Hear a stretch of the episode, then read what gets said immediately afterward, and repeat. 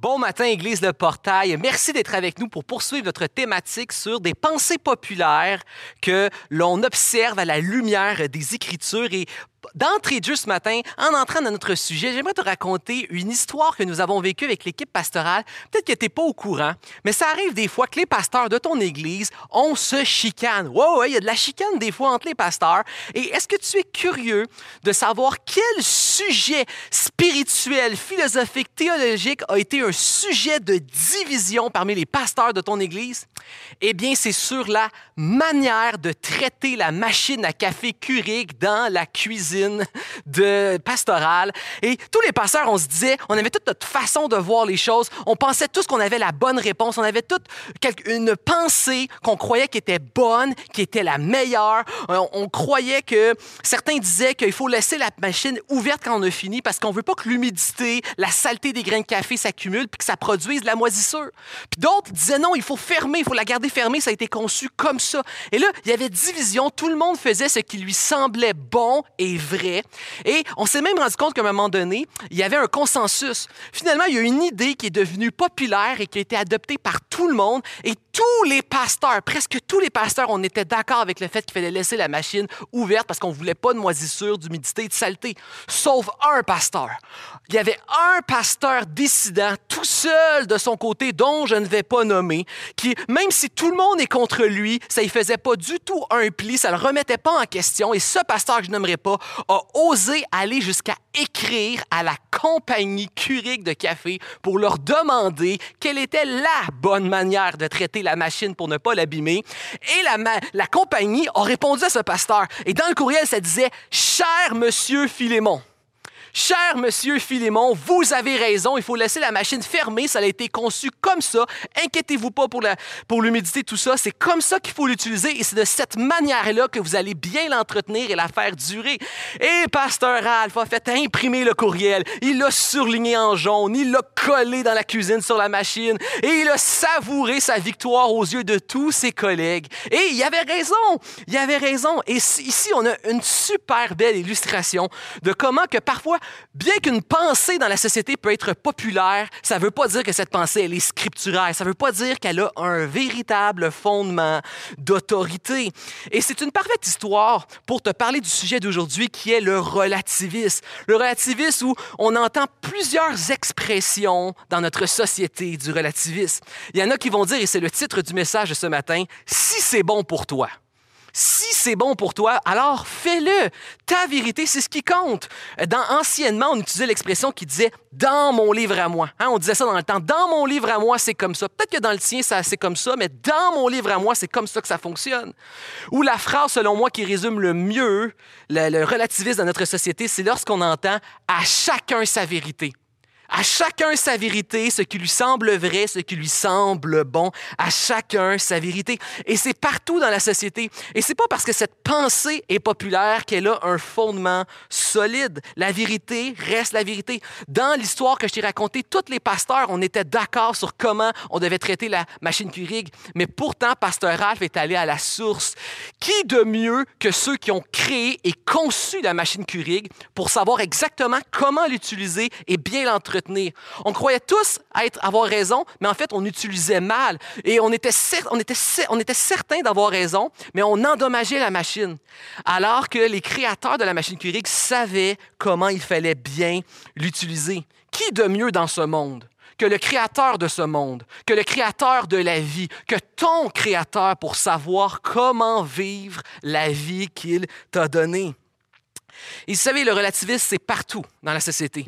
Il faut en parler. On a même des présidents. Le président Trump, il y a quelques années, avait même déclaré voici des, faits alternatifs. Dans une commission d'enquête ici au Québec, quelqu'un qui a été appelé à la cour a dit je vais vous présenter ma vérité.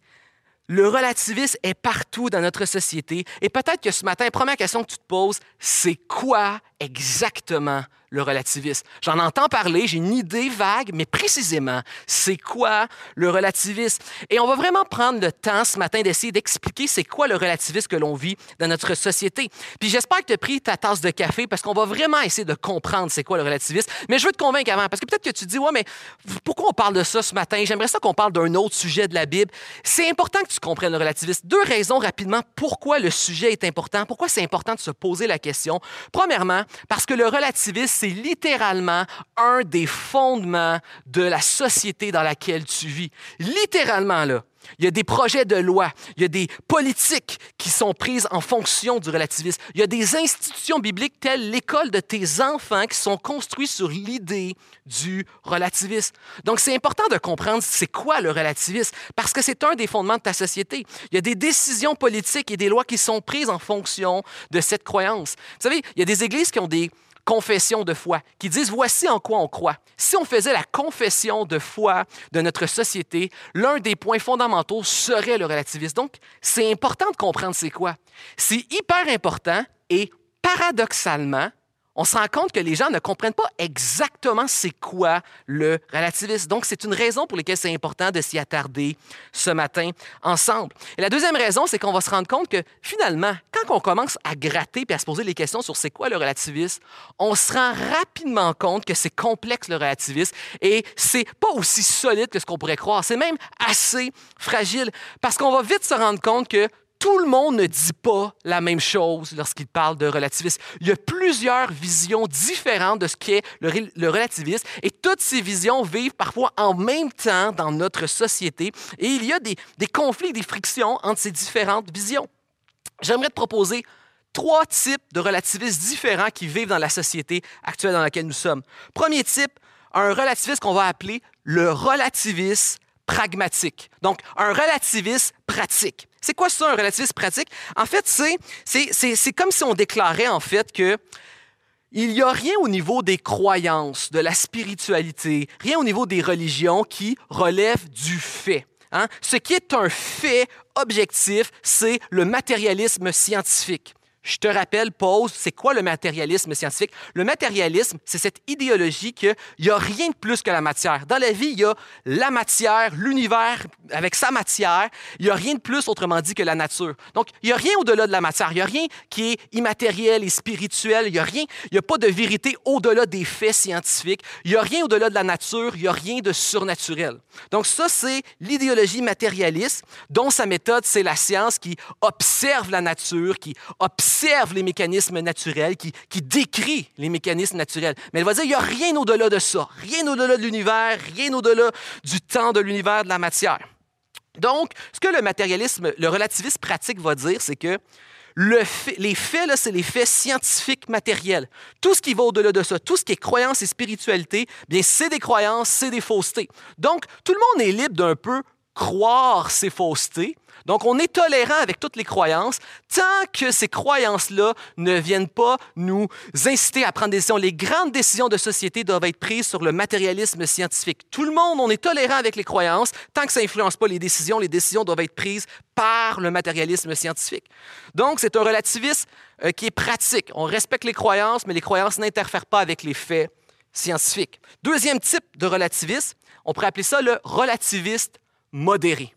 Le relativisme modéré, c'est comme une sorte de agnostique positif. Donc, un agnostisme positif qui dit, ben, peut-être qu'il y a quelque chose, hein, on ne le sait pas, la science, elle fait juste observer la nature et la matière. Peut-être qu'au-delà de ça, il y a quelque chose d'insaisissable. Il y a quelque chose au-delà de la matière. Il y a peut-être quelque chose au-delà de la nature. Donc, il y a peut-être une vérité plus grande. Donc, on va dire qu'il y a peut-être quelque chose, mais c'est impossible de réellement complètement le comprendre, le voir et le saisir. Donc, ce qu'on va dire, c'est que, OK, c'est correct la science, mais il y a sûrement quelque chose de au-delà de la science que la science ne peut pas appréhender complètement par sa méthode. Et on va dire, il y a peut-être une vérité, donc un agnostisme positif, il y a peut-être une vérité plus grande, mais on n'est pas capable de la saisir. Donc, on est tolérant avec toutes les croyances, les spiritualités et les religions qui sont probablement toutes des expressions, tu as sûrement déjà entendu ça, c'est très populaire dans la société, c'était toutes des expressions partielles, limitées et complémentaires d'une grande vérité. Donc, on est tolérant avec tout ça, tant et aussi longtemps hein, qu'il n'y en a pas une qui dit qu'elle, elle a la vérité et qui devient exclusive. Ça, c'est le relativisme modéré. Il existe un relativisme radical qui, lui, devient de plus en plus en vogue dans notre société.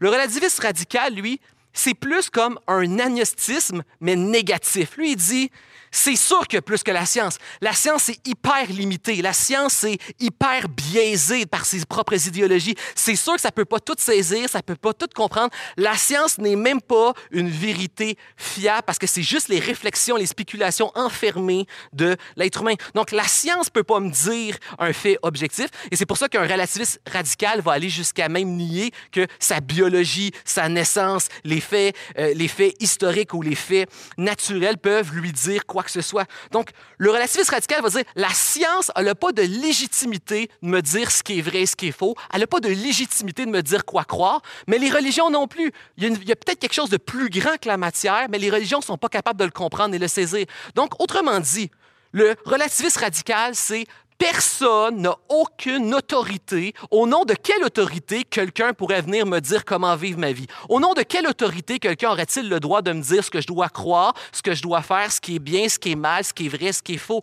Donc, autrement dit, la seule chose qui compte, c'est ma subjectivité. Puisque je n'ai pas aucune vérité objective fiable qui aurait une autorité de me dire voici la réalité, le bien, le mal, le vrai, le faux, eh bien, tout ce qui compte, c'est je refuse toute toute déclaration d'objectivité et j'embrasse ma subjectivité. Ce qui est bon pour moi, ce qui est vrai pour moi, ce que moi je désire.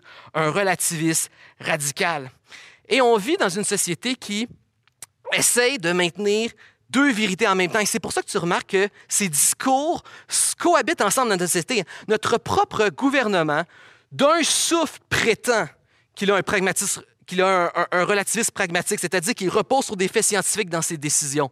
D'un souffle, c'est ce qu'il déclare. Mais ensuite, du même souffle, il semble déclarer des croyances qui vont au-delà des faits scientifiques et encouragent un peu aussi la cohabitation et la tolérance de divers foi et religions. Et en même temps, on peut le voir soutenir et même faire des lois en faveur de certains groupes qui sont des relativismes radicaux. Donc, on voit une cohabitation conflictuelle dans une même société de ces différentes visions. Et pourquoi est-ce conflictuel? Parce que fondamentalement, on essaie de faire deux choses qui ne peuvent pas fonctionner ensemble. On essaie de, mettre dans la société un fondement de, vérité objective qui serait un fondement d'autorité pour qu'on puisse tous s'entendre sur une même réalité, sur une même moralité bien-mal. Donc, avoir tout le monde un fondement de vérité qu'on peut tous se rallier. Mais aussitôt qu'on ouvre la porte à l'humain, dès qu'on ouvre la porte au arbitraire, donc au nom de quoi? Au nom de quoi je pourrais te dire que ça, c'est la vraie vérité, ça, c'est le vrai bien, le vrai mal? Aussitôt qu'on ouvre la porte au arbitraire humain, on sombre inévitablement tout au tard dans un relativisme, qu'il soit modéré ou autre, va finir inévitablement par un relativisme radical où finalement personne ne peut, rien à me dire. On finit par arriver là.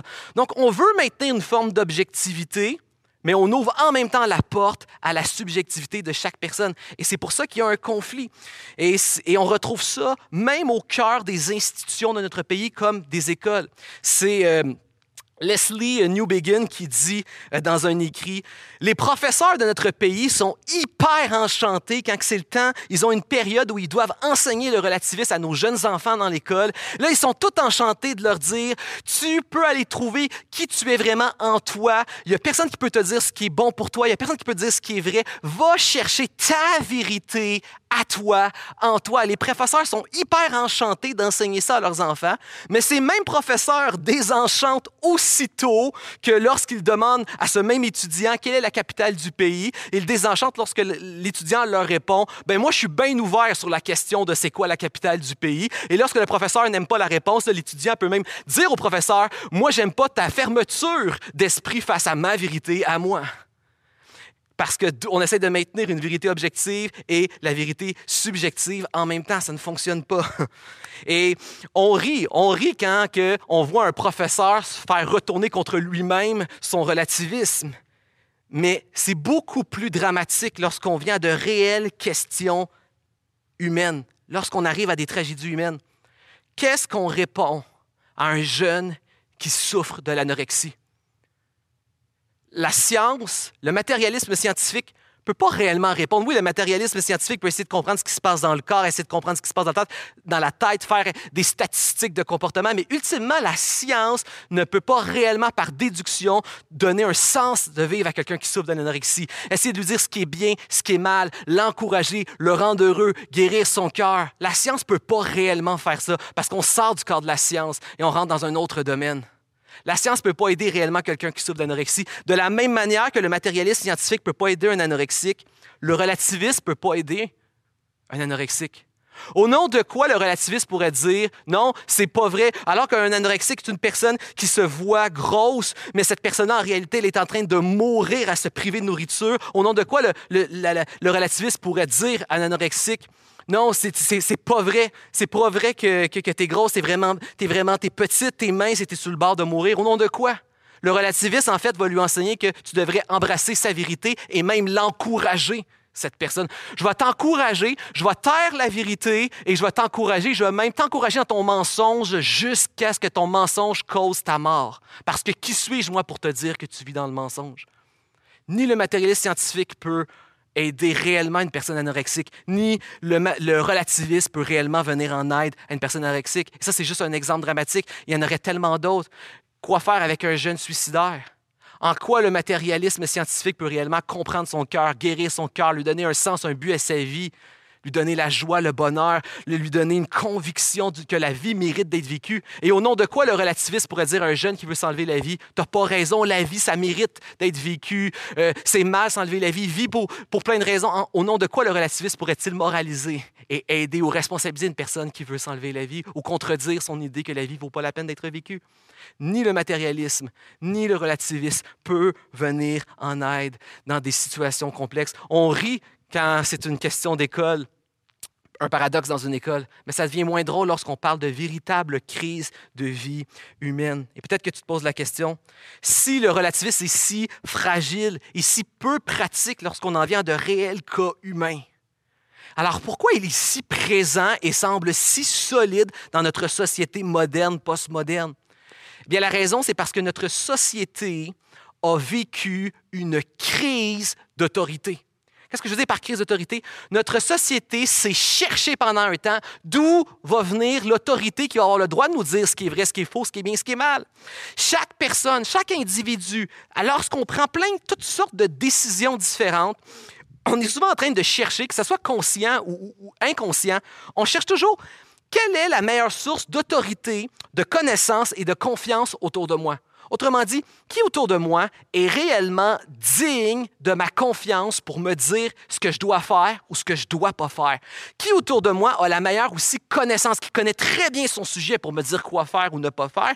Et qui autour de moi est digne de ma confiance? C'est-à-dire que quand il me dit fais pas cette chose-là, je lui fais confiance même si j'ai envie de faire cette chose-là parce que je suis convaincu qu'il sait le mieux, il sait mieux que moi les choses et qu'il sait les choses pour mon mieux. Il cherche réellement le meilleur pour ma vie. Meilleure source d'autorité, de connaissance et de confiance. Et ça, on vit ça dans n'importe quel type de décision. Là. Juste petit exemple banal. Imagine, t'es l'été, t'es mercredi, après-midi, tu finis de travailler, il fait chaud, canicule, tu roules en voiture, et là, tu vois une belle crèmerie, là, puis tu vois la crème glacée. Là. Puis là, t'as envie d'aller soulager la chaleur, la moiteur de l'été, avoir travaillé toute la journée dans un bureau humide, aller manger une bonne crème glacée, euh, savoureuse, la saveur que t'aimes, de parfum que t'aimes. Et là, dans ta tête, ça commence à embarquer. Là, ça te dit, ah, mon désir, mes sentiments, mes émotions, mon, ressenti, c'est que j'aimerais ça une bonne crème glacée savoureuse dans cette journée chaude. Là, je vous amène à rêver là, dans ce froid d'hiver en ce moment, là, que il fait chaud l'été. Par la fois, il fait chaud l'été, puis on aime la crème glacée. Alors, j'ai envie d'une bonne crème glacée parce qu'il a fait chaud aujourd'hui. Et là, dans ta tête, ça commence. Là, la raison et la logique commencent à embarquer dans ta tête. Ouais, mais là, euh, Simon, là, ça fait déjà plusieurs crèmes glacées que tu as mangées là, dans les dernières semaines. il serait temps peut-être que tu slack pour ta ligne. Donc, il y a la raison et la foi, il y a la raison et la logique qui commencent à contredire tes émotions. Là, peut-être aussi qu'il y a une règle de famille, hein, il y a une règle familiale dans ta maison. Peut-être que la règle de famille, c'est c'est juste la fin de semaine qu'on mange des cochonneries, et c'est juste la fin de semaine, le fameux cheat day, et le reste de la semaine, on fait attention à ce qu'on mange, puis on est mercredi, fait que je peux pas prendre de crème glacée. Là, peut-être aussi, je pense à mon docteur. Mon docteur qui m'a dit que là, fallait vraiment, là, c'était sévère, il faut que je fasse attention au sucre parce que je suis sur le bord de devenir diabétique. Là, je pense à l'autorité et à la connaissance de mon docteur. Là, ensuite, peut-être aussi que je suis dans une religion, une religion qui prohibe certains éléments, fait qu'il y a certaines choses dans la crème glacée que je peux pas manger, ou peut-être que je suis dans une philosophie, une croyance, peut-être que je suis végane, puis je peux pas manger euh, ça parce qu'il y a des éléments qui viennent des animaux, puis je me l'interdis. Donc, vous voyez que juste pour une crème glacée, il y a un conflit d'autorité, de connaissance et de confiance sur quelle décision prendre. Mes émotions, ma raison, ma logique, mes désirs, mes sentiments, règles familiales, mon docteur, mes croyances, tout ça rentre en compétition. Et ça, on le vit au niveau individuel, mais on l'a vécu aussi au niveau de la société. Comment que la société est faite et elle est bâtie? Dans les sociétés anciennes et traditionnelles, jusqu'à il n'y a pas tellement longtemps, là, dans les sociétés traditionnelles, tout ce qui était valeur, moralité, loi, croyance, fondement de la société, c'était la Bible, considérée comme parole de Dieu, qui était le fondement objectif pour développer valeur, morale, loi et croyance de la société. Je me permets une parenthèse pour dire que c'est pas parce qu'une société utilise la Bible comme un fondement pour ses valeurs et ses lois et ses croyances que ça fait que ça devient une société pour autant qu'elle est chrétienne. Hein? Une église peut être remplie d'êtres humains puis être en même temps vide de chrétiens. Donc, c'est simplement que la société avait pour fondement la Bible pour déterminer ses valeurs, sa morale, loi et croyances.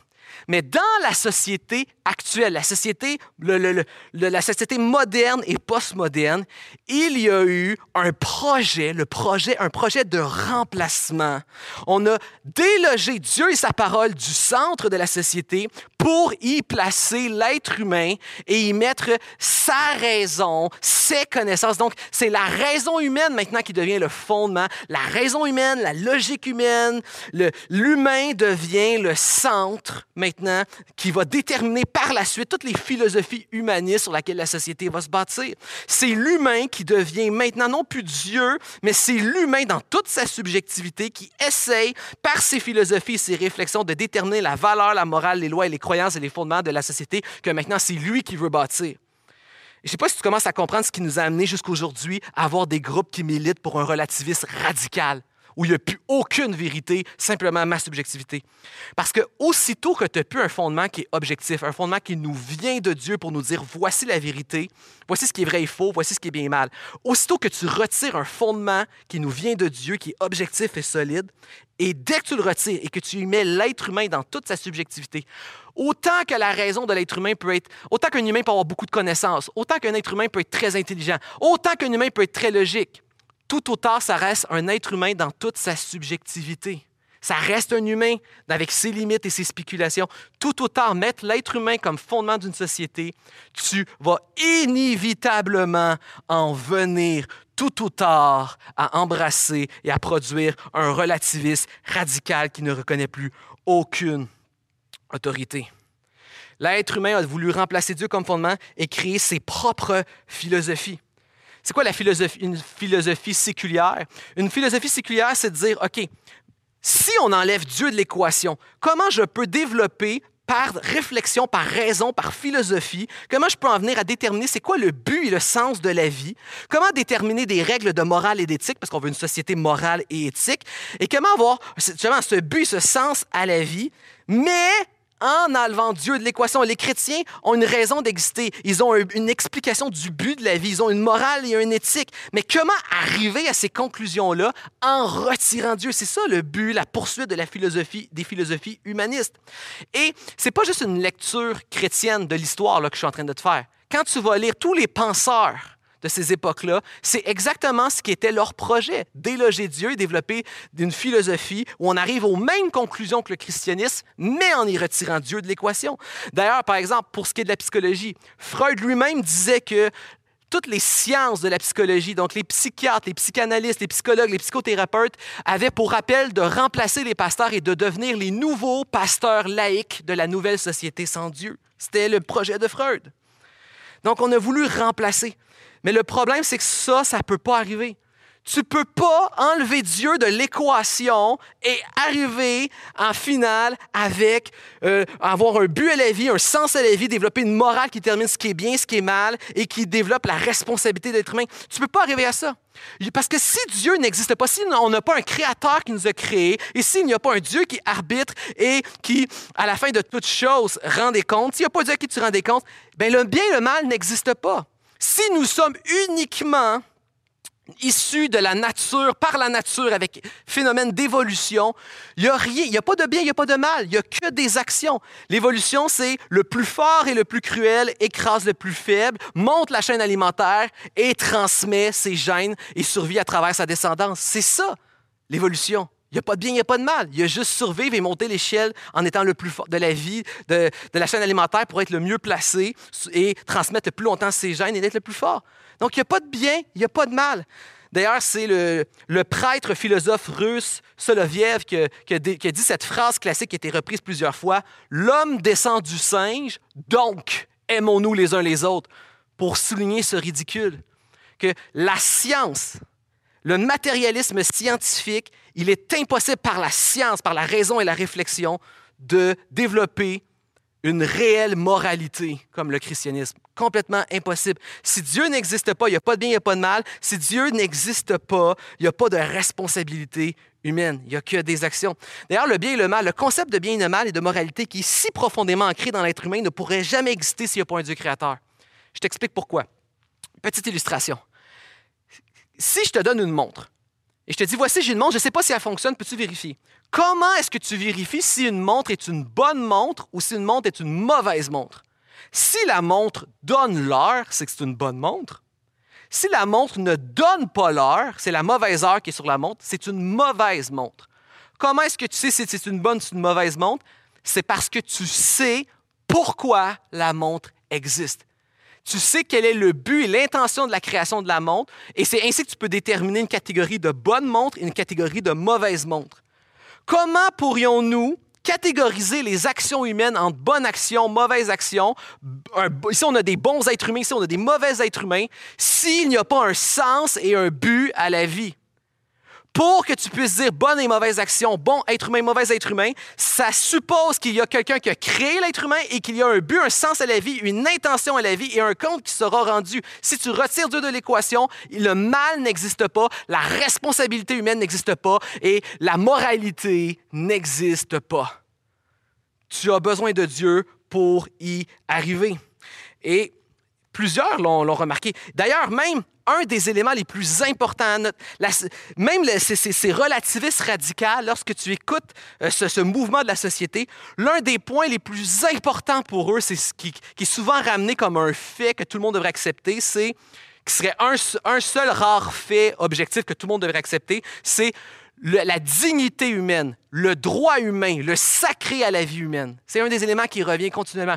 Savez-vous que dans l'histoire, ce que l'on remarque, c'est qu'il est encore une fois impossible d'en arriver à la déduction du sacré de l'être humain, de la dignité humaine, de l'égalité humaine et du droit humain sans le christianisme. Jamais cela n'a existé sans le Christ. Dans les vieilles religions, il y avait juste les rois qui étaient considérés comme des descendants divins et le reste de la population pouvait être servi comme esclaves ou comme peuple moyen. Donc, il y avait des castes, des gens meilleurs que d'autres. Ça, c'était les religions anciennes. Dans la religion moderne du matérialisme, qu'on explique tout par la nature, on va dire dans l'évolution, ben, comme je l'ai dit plus tard, le plus fort et le plus cruel l'emporte sur le plus faible, monte escalade l'échelle de euh, la chaîne alimentaire et est le plus fort. Donc, que ce soit par le matérialisme scientifique ou que ce soit par, euh, soit par les religions anciennes, l'être humain a toujours, s'est toujours séparé entre les plus forts qui écrasent les plus faibles de tout temps et de toujours. C'est uniquement le christianisme qui a déclaré que tous les êtres humains, sans exception, sont descendants de Dieu. Tous les êtres humains, sans exception, portent en eux l'image de Dieu. Et c'est parce qu'un être humain porte l'image de Dieu, qu'il soit d'accord avec moi ou non, qu'il ait mes croyances ou mes pratiques ou non, Peu importe, tout être humain doit être traité avec la dignité de l'image de Dieu. Seul du christianisme, cette vérité vient et elle ne peut plus exister dans ce monde si on retire Dieu et le christianisme de l'équation. Et vous savez, même les auteurs du relativisme étaient d'accord avec cet effet. Jacques Derrida, qui est considéré comme le père du relativisme moderne, lui-même a dit que tout ça, dignité humaine, droit humain, tout ça, bien mal responsabilité, ce sont que les émanations du christianisme. Il était très lucide. Bien sûr qu'il rêvait d'une société où on conserve ses conclusions qui sont belles et bonnes en rejetant, c'était son projet, conserver ses conclusions en rejetant Dieu de l'équation. Mais il était lucide. On ne peut pas arriver à ces conclusions-là sans Dieu. Et même, et même d'autres disciples par après. Camus, Camus, Camus, est arrivé à la, conclusion que si on, rejette Dieu de l'équation, la vie, elle est simplement absurde. Il n'y a pas de vue, tout est arbitraire, la vie est absurde si on retire ça de l'équation. Et lui aussi a cité Solveig en disant, on en vient à la conclusion que c'est absurde la vie. Je descends du singe, donc aimons-nous les uns les autres. Il a cité lui-même. Même chose avec Foucault, qui est un, qui est un, disciple de Derrida, qui est aussi un, père du relativisme, qui va dire la même chose. La vie, elle est absurde si on enlève Dieu de l'équation. Et le seul fondement, le seul petit fondement que le relativiste essaye de garder pour préserver un minimum d'autorité, de vérité objective, c'est le matérialisme scientifique, comme je l'ai expliqué.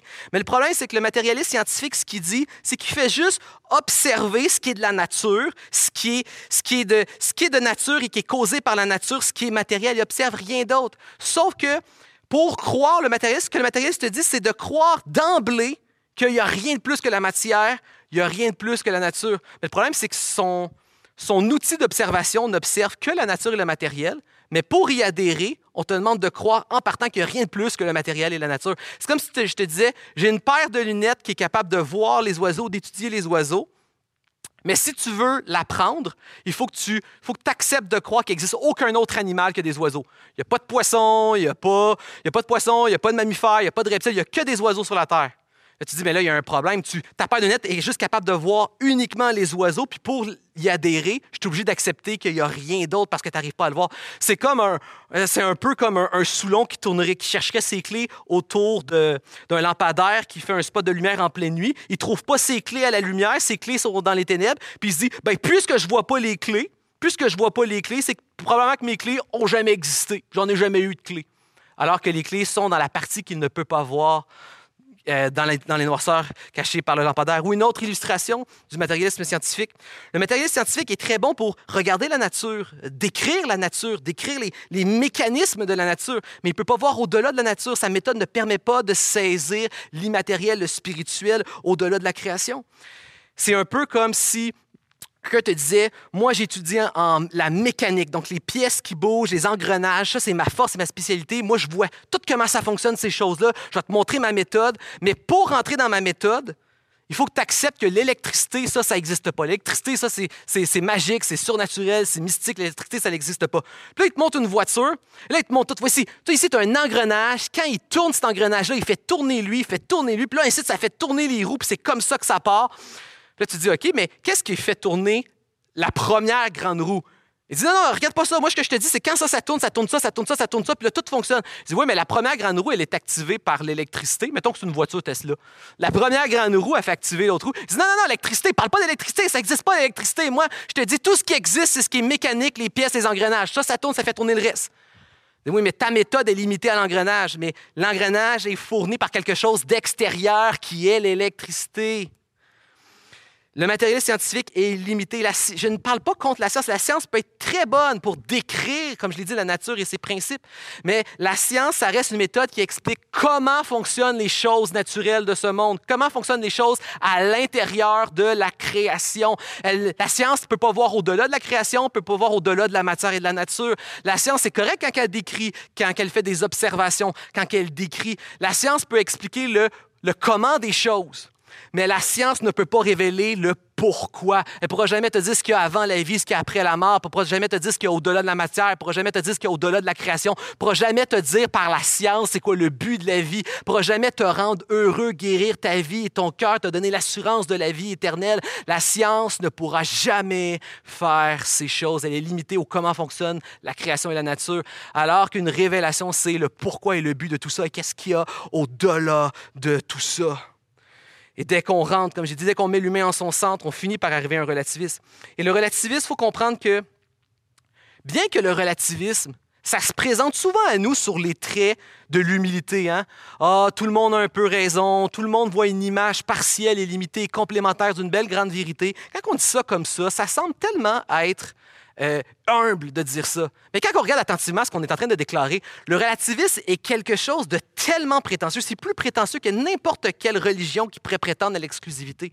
C'est très prétentieux parce que non seulement le, le relativisme dit que les religions ne, ne, sont, ne sont que partiellement vraies. Déjà, il est en train de dire vous avez tous tort, mais en même temps, il est en train de dire je suis au-dessus de vous et moi, je vois ce que vous, vous ne voyez pas. Hein, c'est Timothy Keller qui disait que euh, le relativisme utilise souvent l'image de dire que les religions, c'est comme si quelqu'un touche euh, la trompe d'un éléphant, puis il sait pas trop, il, a les yeux bandés, il sait pas ce qu'il voit. Il y a quelqu'un d'autre qui touche euh, le pied de l'éléphant, il comprend pas ce qu'il touche. Il y a quelqu'un d'autre qui touche euh, la queue de l'éléphant en arrière, il sait pas ce qu'il touche. Il y a quelqu'un qui touche la grande oreille de l'éléphant, il comprend pas ce qu'il est en train de toucher. Quelqu'un d'autre, la défense de l'éléphant. Et le relativiste utilise cette image-là pour dire, ben c'est tous des aveugles qui touchent une partie de l'éléphant, mais ils comprennent pas, ils voient pas l'image de l'éléphant au complet. Mais en fait, le relativiste est en train de dire, toutes les religions ont les yeux bandés, toutes les religions sont en train de se tromper, mais moi, j'ai les yeux clairs, je vois clair et je vois que vous touchez tout un éléphant.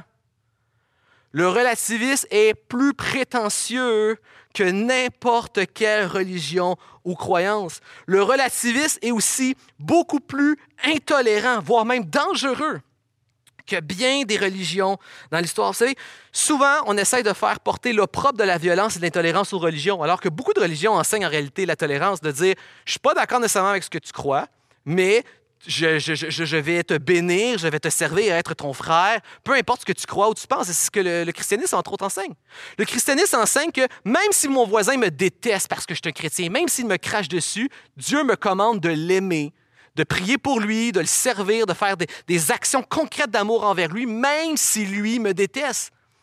J'ai le droit de croire que je crois que j'ai raison et que lui a tort, mais ça ne doit pas m'emmener à le discriminer parce qu'il reste l'image de Dieu. Et ce n'est pas à moi de faire vengeance. Moi, je dois l'aimer, prier pour lui, témoigner s'il me demande des questions sur qui est Jésus-Christ, témoigner ma foi, le servir, le bénir. C'est ça ma tâche. Donc, le christianisme et beaucoup d'autres religions enseignent la tolérance. La violence ne vient pas nécessairement de la religion.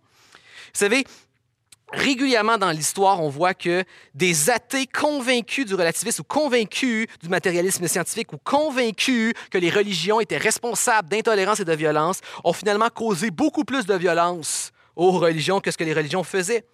On n'a qu'à penser à la Russie soviétique, l'Allemagne nazie, les Khmers rouges, la Chine communiste. Puis peut-être que tu dis, ah là, Simon, tu utilises juste des gros exemples qu'on utilise toujours, toujours, toujours, toujours. Mais là, ça, c'est pas moi qui le dis, c'est un historien.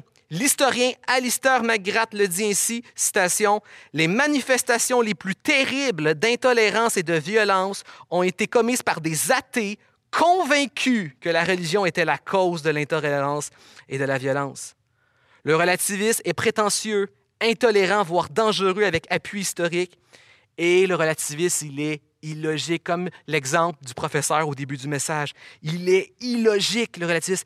Parce que le relativisme, comme je l'ai dit avec l'illustration de l'éléphant, ce que le relativiste te dit, c'est une déclaration de vérité absolue, c'est une déclaration d'ordre religieux, c'est une déclaration au-delà de ce que la science peut démontrer. Le relativiste est en train de dire, moi, je vois au-dessus de toutes les religions et je peux me positionner au-dessus de tout le monde. Donc, soit le relativisme, c'est une parole religieuse, donc, il faudrait lui appliquer exactement ce qu'il nous dit de faire, donc de ne pas le prendre au sérieux. Ou soit le relativisme est en fait une idée philosophique qui a été réellement forgée et conçue dans le but, réellement, le, but de fragiliser et d'effriter toute croyance et toute religion. Donc, consciemment dans le but de détruire l'idée de foi, de religion. Donc, soit le relativisme n'est pas digne d'être écouté, parce qu'il nous demanderait de ne pas l'écouter, ou soit il n'est pas louable de l'écouter car il est, il est, utilisé pour tuer la foi, la croyance et la religion. Donc, si on est logique, le relativisme, il est soit non digne d'être écouté, soit pas louable d'être écouté. Mais dans un sens, dans un autre, l'expression ultime du relativisme est simplement, comme on dit dans, les films, c'est simplement le remake du péché originel de l'être humain. Alors qu'Adam et Ève étaient conçus pour vivre et dépendre de ce que Dieu leur disait. Dieu a créé ce monde, donc par définition, étant le créateur de sa propre création, c'est Dieu qui détermine le réel. C'est Dieu qui a créé le réel, il détermine le réel. Le réel part de Dieu, le mensonge, c'est c'est ce qui est opposé à la vérité de Dieu. Dieu détermine ce monde, donc Dieu détermine le réel, détermine le vrai du faux, détermine le bien du mal. Adam et Ève étaient appelés à dépendre de ce Dieu, et pourtant ils ont choisi la connaissance du bien et du mal. Autrement dit, ils ont dit, on ne veut pas dépendre de ce que Dieu nous révèle pour ce qui est bien et mal, vrai ou faux. Maintenant, on veut relativiser ce bien et ce mal. On veut relativiser ce vrai et ce faux à notre niveau, à nous. Ils ont fait exactement ce que je décrivais tantôt par la crise d'autorité. Ils ont délogé Dieu du fondement du vrai, du faux, du bien et du mal, et se sont mis, eux, au centre du vrai, du faux, du bien, du mal, pour choisir pour eux-mêmes le vrai, du faux, le bien, du mal. Et c'est lorsqu'ils ont pris cette décision d'enlever Dieu de sa création et de eux se mettre au centre de la création, c'est à partir de ce moment-là que le chaos, la souffrance, la mort et ultimement l'expression ultime du péché est entré dans le monde et sa destruction et tout ce qui s'ensuit jusqu'à aujourd'hui. Ils ont rejeté la révélation de Dieu comme autorité pour se mettre, eux, leur croyance relative au centre de l'univers. Et c'est pourquoi on doit apprendre à faire, nous, cette différence. On ne veut pas retomber, nous aussi. Si on ne veut pas retomber encore une fois dans ce schéma qui se répète continuellement dans, l'humanité et dans la société, retomber encore une fois dans ce schéma de rejeter la révélation de Dieu pour notre propre opinion relative, nous devons apprendre quelle est la différence entre relativisme et révélation. Parce que la Bible se propose à nous comme la révélation, la meilleure source d'autorité. Parce que Dieu nous a créé, nous, il a créé ce monde et cette création. Donc la Bible, elle est la meilleure source d'autorité parce que Dieu détermine ce qui est vrai, ce qui est faux, ce qui est bien, ce qui est mal. La meilleure source de connaissance parce que nous sommes sa création, il nous connaît mieux que, nous, que tout le monde. Non seulement Dieu connaît mieux la création que toi-même, mais il te connaît même toi mieux que toi-même. Meilleure source d'autorité, meilleure source de connaissance, meilleure source digne de confiance parce que Dieu veut notre meilleur. La révélation biblique n'est pas meilleure, n'est pas ce n'est pas prétentieux de parler de révélation biblique parce qu'on n'est pas en train de parler justement des pensées, des spéculations humaines. La révélation biblique n'est pas meilleure parce qu'elle a été écrite par des plus belles personnes, des meilleures personnes, des personnes plus intelligentes. Non, la révélation biblique, elle est meilleure parce que justement, elle ne vient pas de personne, mais elle nous vient de Dieu. À chaque fois que je me tourne vers la révélation biblique pour chercher mon chemin, ma lumière dans ce monde, c'est pas une déclaration de prétention. Au contraire, à chaque fois que je me tourne vers la Bible, c'est une déclaration d'humilité que, je, que ma raison n'est pas suffisante, que ma connaissance n'est pas suffisante, que ma logique n'est pas suffisante, que les choses, mais la meilleure sagesse de ce monde n'est pas suffisante. Nous avons besoin d'une aide extérieure objective qui vient nous aider. À chaque fois que je me tourne vers la Bible, c'est une déclaration ultime de mon insuffisance et de mon humilité où j'ai besoin que Dieu me dirige dans ce monde. Parce que même les meilleures connaissances de l'être humain, même le summum de la raison, de la logique et des connaissances humaines, ça ne reste qu'un être humain enfermé dans ses réflexions, enfermé dans une création. Ça ne reste qu'une spéculation qui essaie de comprendre. Que ce soit par la religion, que ce soit par la philosophie, le matérialisme, l'être humain est, enfermé dans ses spéculations qui essaie de comprendre c'est quoi le but de la vie, est-ce qu'il y a du bien et du mal, est-ce qu'il y a un Dieu, est-ce qu'il y a une raison. C'est l'être humain qui essaie, qui tourne ses spéculations pour de s'élever au-dessus de la réalité qu'il voit de cette création, alors que la révélation, c'est tu seras jamais capable de saisir et de comprendre. Alors, je viens à toi te sauver de toi-même, te sauver du fait que tu es livré à tes spéculations, tu es livré à tes hypothèses, tu es livré à tes réflexions. Je viens te sauver de ta subjectivité en t'offrant une révélation solide et objective sur laquelle tu peux fonder ta vie. La révélation est un acte de grâce de Dieu qui vient se révéler, qui nous sauve d'être livrés à nous-mêmes. La, relativité de notre société révèle la fragilité des fondements de notre société. Mais de l'autre côté, elle révèle la force et la beauté et la grâce du christianisme d'avoir un Dieu qui se révèle. Notre humanité est fragile sans révélation pour deux grandes raisons simples.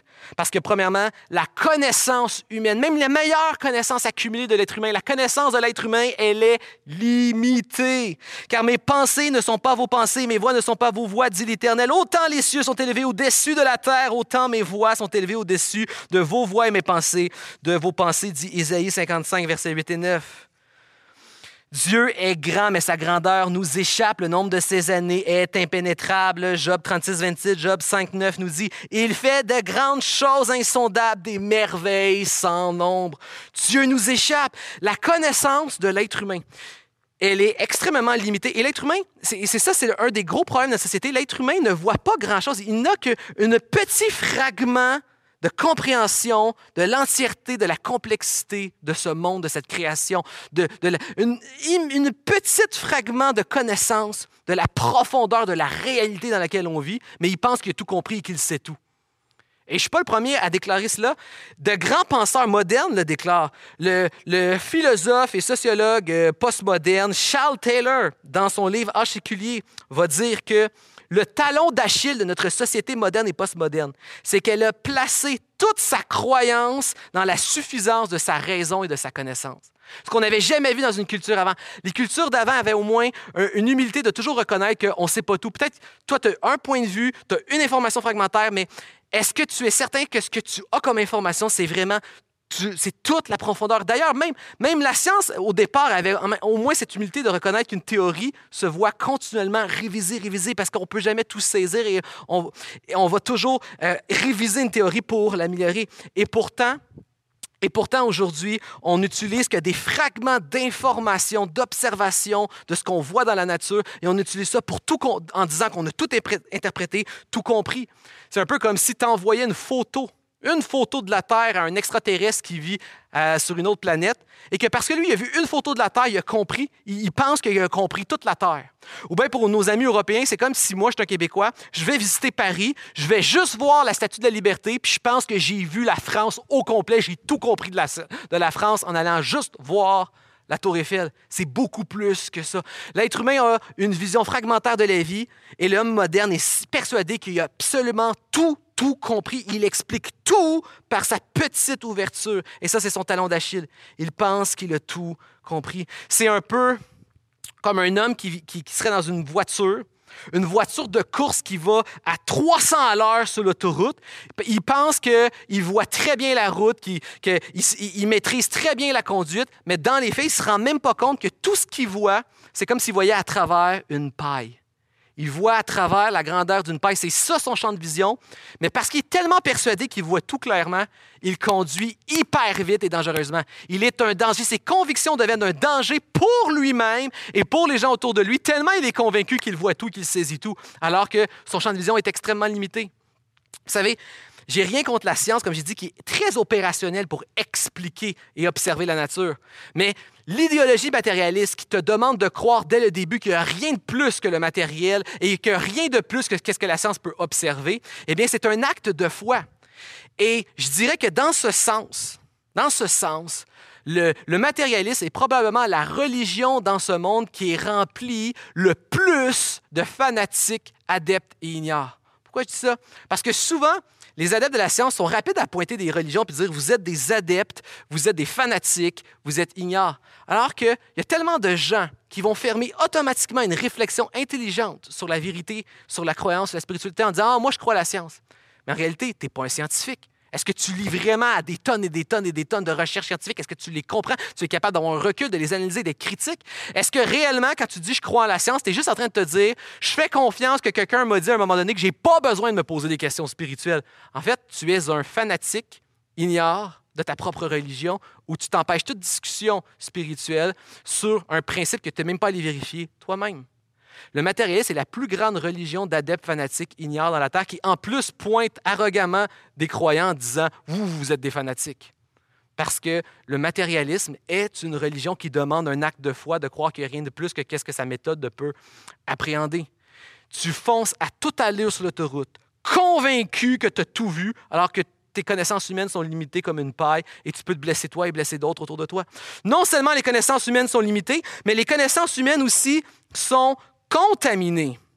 Éphésiens 4, 17, 18 nous dit, Voici donc ce que je te dis et ce que déclare le Seigneur, c'est que vous ne devez plus marcher comme les païens qui marchent selon la vanité de leurs pensées.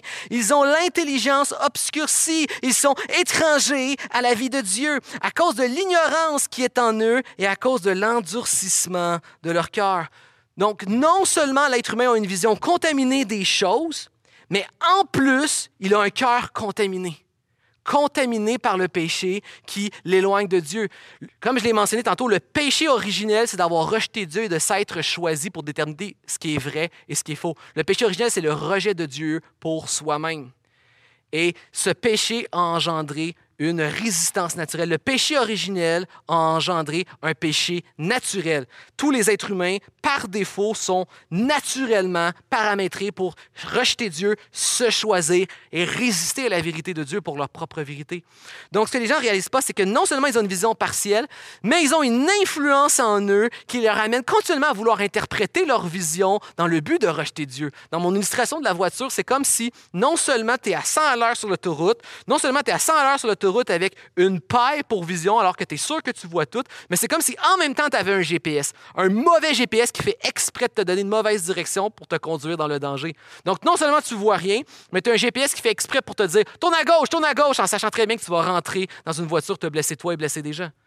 L'être humain a une vision limitée, l'être humain a une vision contaminée. C'est pourquoi nous avons besoin d'être libérés de notre du fait qu'on est enfermé dans notre, dans notre création, enfermé dans nos spéculations. On a besoin de sortir au-delà de ça.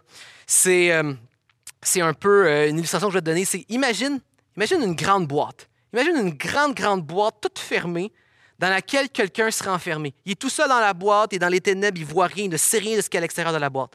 Et à l'extérieur de la boîte, il y aurait un ballon, un ballon coloré. Et là, la personne est dans la boîte, enfermée dans sa, subjectivité, dans ses spéculations, enfermée dans les limites de sa création matérielle et naturelle.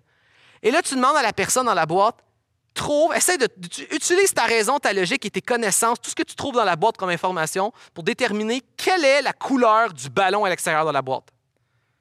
Et là, la personne utilise toute sa logique, toute sa raison, toute sa connaissance, toutes ses mathématiques, toute sa philosophie. La personne, peu importe la qualité des connaissances de ce qu'elle aurait dans la boîte, peu importe la force de sa raison, elle ne serait jamais capable, sauf si ça tombait par hasard, de déterminer quelle est la couleur du ballon. À moins, et là je dis bien à moins, que quelqu'un sous la boîte donne une photo du ballon qui révèle sa couleur. Photo du ballon qui révélerait la couleur du ballon. C'est exactement pourquoi la parole de Dieu comme révélation du Dieu unique est une grâce, car elle vient nous révéler ce que nous, nous n'aurions jamais pu connaître par nous-mêmes. Lorsque Yuri Gagarin est monté dans l'espace, il s'est écrit lorsqu'il est descendu, il a dit, je suis monté dans l'espace, je suis monté dans le ciel et je n'y ai pas trouvé Dieu. Et C.S. Lewis a répondu à ce commentaire en disant, vous savez, la relation que Dieu entretient avec sa création, c'est pas comme un locataire, un propriétaire qui vivrait au deuxième et un locataire qui vivrait au premier. Donc, on ne trouvera pas Dieu en allant dans l'espace. Pas plus qu'on va trouver Dieu en allant dans l'océan. Pas plus qu'on va trouver Dieu sous un microscope avec justement la méthode matérialiste scientifique. Parce que la relation que Dieu entretient avec nous n'est pas celui, comme je l'ai dit, d'un propriétaire, d'un locataire qui vit en haut, mais la relation que Dieu nous entretient, c'est comme celui d'un auteur avec sa création. C'est la relation qu'entretiendrait, par exemple, l'auteur d'une pièce et les personnages de sa pièce. Les personnages de la pièce de Roméo et Juliette ne pourraient jamais rien connaître de Shakespeare autre que ce que Shakespeare lui-même voudrait laisser comme information dans sa pièce pour que ses personnages le connaissent. Nous sommes enfermés dans la création de Dieu, mais nous avons besoin d'une révélation autre que notre spéculation qui vient nous donner la bonne nouvelle de ce Dieu qui se révèle, de ce Dieu qui nous aime et de ce Dieu qui veut nous sauver par son Fils, Jésus-Christ. Nous avons besoin de la parole de Dieu. Et j'aimerais terminer avec quelles sont les conséquences de l'autorité de la révélation de Dieu? Quelles sont les conséquences de la révélation de Dieu sur nos vies? Eh bien, c'est l'autorité. Si nous reconnaissons maintenant que la Bible est la révélation de ce Dieu, cette photo de ce Dieu unique qui se révèle à travers l'histoire, qui se révèle à nous aujourd'hui, eh bien, on doit la considérer avec toute l'autorité de Dieu lorsque nous l'ouvrons. C'est-à-dire que recevoir la Bible est équivalent à recevoir Dieu. Rejeter la Bible est équivalent à rejeter Dieu. Se permettre, comme chrétien, de relativiser la Bible ou de redéfinir la Bible, c'est se permettre de redéfinir Dieu, redéfinir la vérité de Dieu. réaliser l'importance de la révélation de Dieu qui vient nous sauver de notre relativisme, qui vient nous sauver de notre spéculation, devrait nous amener à vouloir, un, prendre conscience, premièrement, du relativisme ambiant dans notre société, comment ce relativisme peut nous, nous tenter de nous affaiblir dans notre foi, mélanger notre foi? Même des fois, le relativisme radical voudrait peut-être même venir intimider notre foi pour nous voir la cacher, voire même peut-être un jour même l'abandonner. Donc prenons conscience de l'omniprésence dans notre société du relativisme et de ses effets, ses conséquences qui tentent de minimiser et d'attaquer notre foi. Deuxièmement, nous devrions vouloir accueillir et prendre au sérieux la Bible dans notre vie quotidienne comme révélation de Dieu. Donc, pas voir la Bible comme simplement un livre qui veut nous nourrir, un livre qui veut nous inspirer, pas simplement le voir comme un livre qui est un miroir qui nous renvoie à nous, un livre rempli de conseils ou de sagesse ancienne ou de poésie ancienne pour nous inspirer. Non, voir la Bible comme la révélation divine qui nous parle, qui nous détermine ce qui est vrai, ce qui est faux, ce qui est bien, ce qui est mal. Troisièmement, donc prendre conscience du relativisme et de ses effets, accueillir et prendre la Bible au sérieux comme révélation du Dieu unique. Et troisièmement, vivre une foi profondément ancrée dans la Bible. Vous savez, si tu es chrétien évangélique, tu as sûrement entendu parler plusieurs fois de des hommes de foi comme George Mueller, qui était reconnu pour prendre soin d'orphelinat, de faire de grandes prières éloquentes et où Dieu a répondu souvent miraculeusement à beaucoup de ses prières. Mais on veut souvent se rappeler de ces grandes prières, mais on oublie souvent à quel point ce qui était important pour Georges Muller lui-même, il revenait continuellement à l'importance d'avoir une vie ancrée dans la Bible. Georges Muller lisait la Bible quatre fois par année. Combien de fois as-tu lu la Bible dans les quatre dernières années? Lui, c'était quatre fois par année qu'il lisait la Bible. Les prières de Georges Muller n'étaient pas des prières mystiques, elles étaient des prières bibliques. Georges Muller avait appris dans sa vie à prier selon la volonté de Dieu, selon les désirs de Dieu, selon le cœur de Dieu, et non selon ses désirs, son cœur et sa volonté. Vous savez, Jacques dit que souvent dans la vie, on reçoit pas, les chrétiens, on ne reçoit pas réponse à nos prières parce qu'on ne prie pas de la bonne manière. Si tu pries toujours selon ta volonté et tes désirs, c'est normal que tu vas essuyer plusieurs refus de Dieu. Mais si tu pries selon la volonté, le désir et le cœur de Dieu, alors tu vas toujours avoir une réponse positive à tes prières. Mais la meilleure des nouvelles, de savoir que nous avons un Dieu qui se révèle lui-même à travers sa parole et qui nous parle avec autorité, c'est de savoir qu'on a accès à un Dieu qui connaît mieux ce monde que nous-mêmes et qui nous connaît même nous, alors qu'on est confus, alors qu'on est mélangé, alors qu'on souffre. Sache que toujours Dieu te connaît mieux que toi-même. Dieu te connaît mieux que toi. Je ne sais pas si tu as déjà entendu cette expression étant jeune. Ma mère utilisait souvent cette expression. Ma mère me disait, quand j'étais jeune, je te connais, Simon, comme si je t'avais tricoté. Je te connais comme si tu avais tricoté. Tu sais que la parole de Dieu déclare que Dieu t'a tricoté dans le sein de ta mère. Dieu nous a littéralement tricoté. Si ma mère me connaît comme si elle m'a tricoté, Dieu me connaît encore mieux que comme si ma mère m'avait tricoté. Vous savez, quand j'étais jeune, on, allait à Noël, on allait dans, dans, la famille, visiter la famille. Et là, lorsque tante, oncle nous disaient c'était quoi le repas, puis je ne savais pas c'était quoi ce repas-là, je regardais toujours ma mère. Et ma mère était capable de me dire si j'allais aimer ça ou si je n'allais pas aimer ça. Elle savait ce que j'aimais ou je n'aimais pas, même quand je ne savais même pas c'était quoi le repas qui était servi. Ma mère connaissait mieux le monde qui m'entourait quand j'étais un enfant. Et quand j'étais un enfant, ma mère était capable même de me saisir et de me connaître mieux que moi-même.